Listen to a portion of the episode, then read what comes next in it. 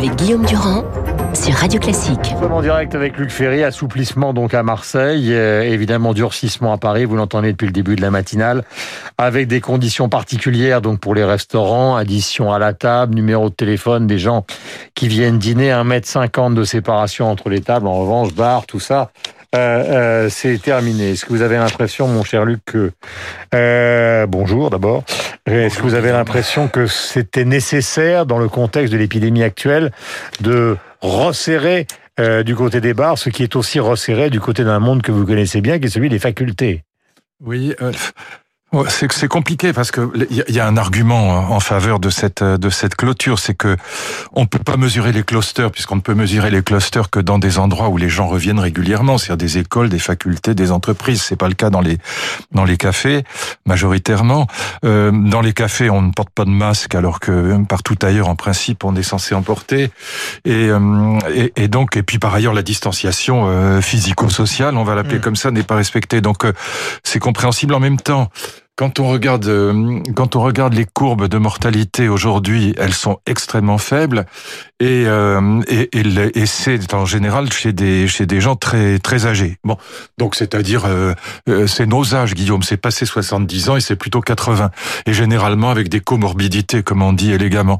Donc euh, voilà, je sais pas euh, si c'est vraiment une bonne idée de mmh. de fermer la vie, si je puis dire, et, et notamment de pénaliser les les plus jeunes sous prétexte que des des, des, plus anciens ne vont pas faire attention. Donc je, je dis Vous ça avec beaucoup de dans le monde avant la, enfin, la fin de la semaine et ce matin dans Libération, ce qui quand même nourrit euh, une certaine forme d'inquiétude chez tout le monde.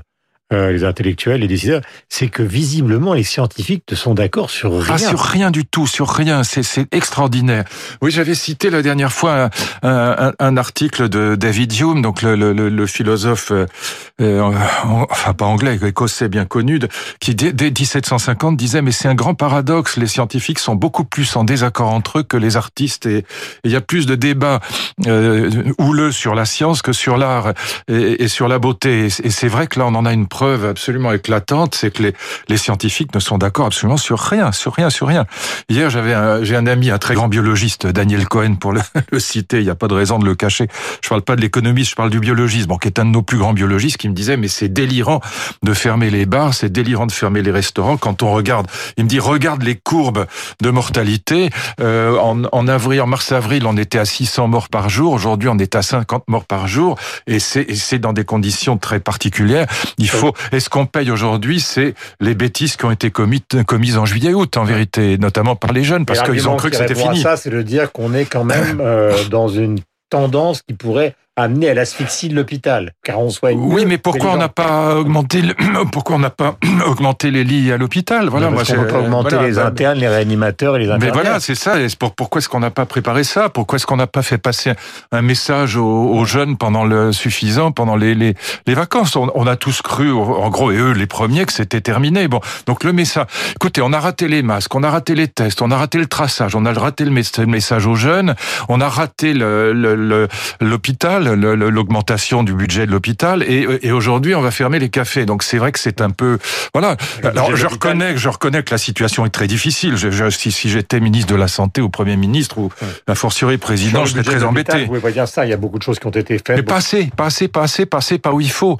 Qu'est-ce que moi je ne cesse de le dire. on va dépenser un milliard et demi pour les, les JO et on, on aurait mis cet, cet, argent. Je parle de l'argent public. Hein.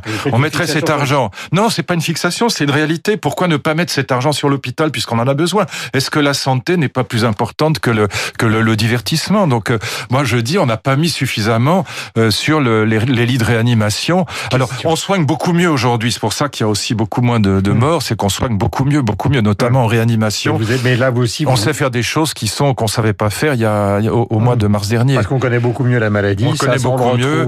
Voilà, on intube beaucoup moins. On fait beaucoup. Ouais. On, on, on, a des on a des médecins qui ont quand même parce que il faut aussi corriger corriger ce qu'on a dit tout à l'heure, qui ont fait un travail, qui font un travail absolument formidable, mm. y compris sur le plan scientifique, c'est-à-dire qu'ils ont compris beaucoup de choses. Hein. Notamment l'utilisation des corticoïdes, pour éviter la période qui est la plus difficile. La, la, la fameuse tempête cytokinique. au départ, quand tout ça a commencé, on disait aux gens surtout ne prenez pas d'anti-inflammatoires, c'est les médecins Alors qui que, ça, voilà.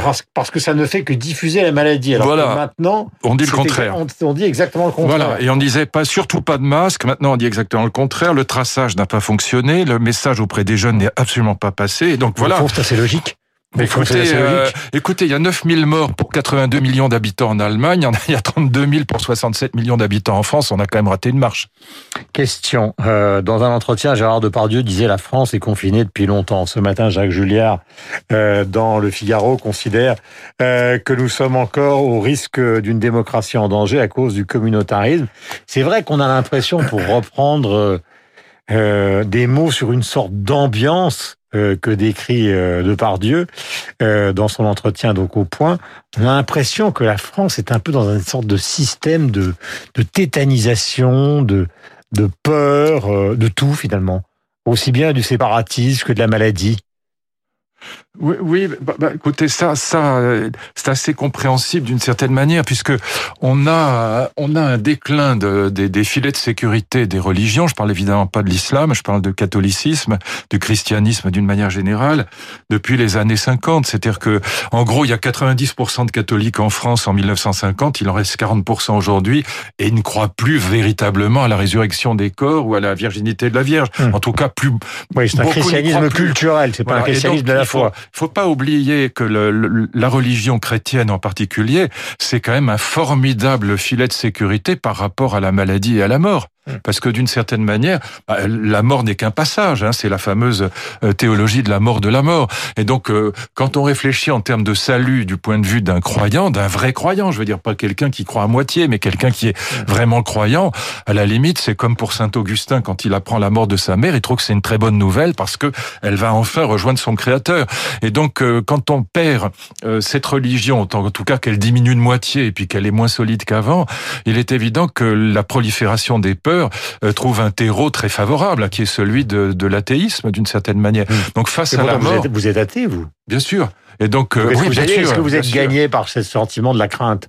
Pas, pas, pas, de, pas de la Covid. Crainte sociale, crainte économique. Non, non, crainte non. de la maladie, crainte non, de la pandémie. Non, pas du tout, parce que justement, c'est une des, des, critiques que je fais de l'écologie radicale, euh, c'est que elle, elle, elle, est aussi, elle prospère aussi sur la peur, hein, sur la prolifération des peurs. On a peur de tout, des OGM, du réchauffement climatique, de tout, euh, du, du, tabac, de la vitesse, de l'alcool, des voitures, etc. Bon, et donc on est dans une espèce de prolifération des peurs, mais qui s'explique, euh, à mon sens, par le, le retrait de ces filets de sécurité qui étaient les religions mais aussi des grandes causes. On, on, est passé, le Parti communiste était à 25% dans notre mmh. enfance, Guillaume, il est à 2% aujourd'hui. Mmh. Alors, quel rapport avec les peurs? Il, il, est très grand, ce rapport, c'est que dans, dans, les idéologies sacrificielles comme le communisme, où il y avait une grande cause, quoi qu'on en pense, je, je, suis pas plus communiste que je ne suis croyant, mais euh, il y avait des causes supérieures aux mais individus. Voilà.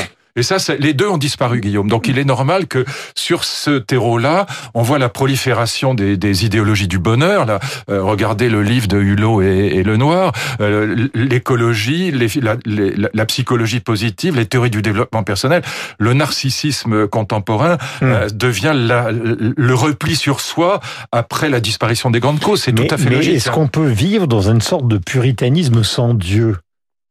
Puritanisme sans Dieu. On peut.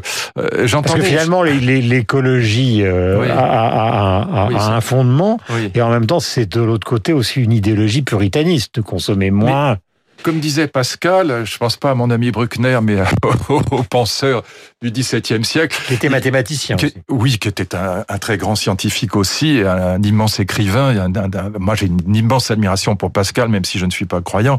Mais il, il disait qu'il y a toujours quelque chose de vrai dans les grandes opinions, même quand elles sont fausses. Et donc, euh, il y a évidemment beaucoup de choses vraies dans l'écologie. Il y avait, il y avait beaucoup de vrai dans le communisme aussi, bien sûr. Et donc, euh, il faut, il faut en tenir compte. Moi, ce que que je crois, c'est que euh, ces, replis sur le nombril, euh, idéologie du bonheur, euh, écologie narcissique, si je puis dire, santé, bonheur, bien-être, bon, c'est catastrophique sur le plan spirituel d'une certaine manière, et qu'il faut il faut inventer aujourd'hui une, philosophie qui ne soit ni religieuse, ni repli narcissique, ni souci de soi. Voilà, c'est ce que à quoi je travaille depuis 50 ans. Hum. vous avez fait une partie de votre travail il y a très très longtemps sur Denis Diderot.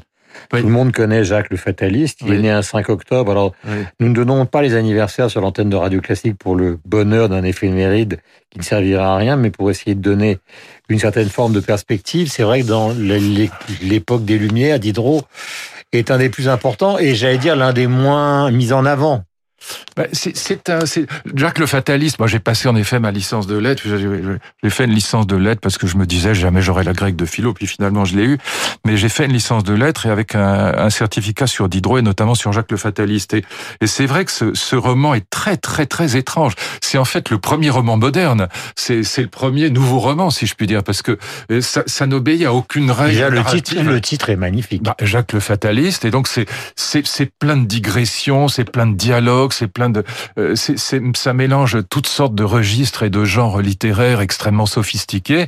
Ça ne ressemble absolument à rien euh, de l'époque, ni même aux grands romans euh, Stendhal, Flaubert, Balzac, Zola du 19e. Donc on est, on est, il est vraiment, enfin incroyablement disruptif, on dirait aujourd'hui. il, il, le reste encore. Donc, alors par ailleurs, c'est un spinoziste, c'est pas ma tasse de thé, mais c'est un philosophe. C'est c'est à la fois, c'est un, un écrivain, un philosophe euh, très touchant. Il y a aussi un, épisode très touchant. Enfin, vous me parlez, j'ai pas du tout préparé ça, mais c'est la mort de sa fille. Là aussi, il est extrêmement moderne. À l'époque, la mort d'un enfant, surtout bon, une fille, bon, on, on, y porte, à peine ascension. Enfin, à part Madame de Sévigné qui adorait sa fille au XVIIe siècle, on est au XVIIIe évidemment, mais euh, il, écrit une lettre sur la mort de sa fille qui est absolument bouleversante. Là aussi, euh, de modernité parce que c'est une époque où, encore une fois, la mort d'un enfant n'est pas quelque quelque chose d'aussi bouleversant qu'aujourd'hui. Il est, euh, c'est un type incroyable, voilà. Et moi, je suis, euh, alors, si on veut mettre quelqu'un au Panthéon, qu'on y mhm. mette Diderot, oui, ça, ça, il le mériterait. Vous voyez, c'est, euh, c'est un, un phare de la pensée et de, l'écriture. Voilà, puisqu'on parlait du monde avec les spéculations des, des artistes, on trouvera aussi dans les journaux de la semaine dernière un article de Dominique de Villepin résolument contre l'idée que Rimbaud puisse un jour euh, accéder au Panthéon pour des raisons qui tiennent à la nature même de son œuvre, de sa poésie. Il était membre, il faut rappeler, il était membre du club des vilains bons hommes, donc ça faisait partie de cette bohème parisienne. Et il a, il écrit avec son ami un album qui s'appelle l'album Zutiste, mhm. euh, parce que les Utistes sont comme les Hirsutes, comme les Je m'en foutistes. C'est un, c'est un des clubs bohèmes de l'époque, extrêmement anti-bourgeois, extrêmement, extrêmement virulent contre la société contemporaine.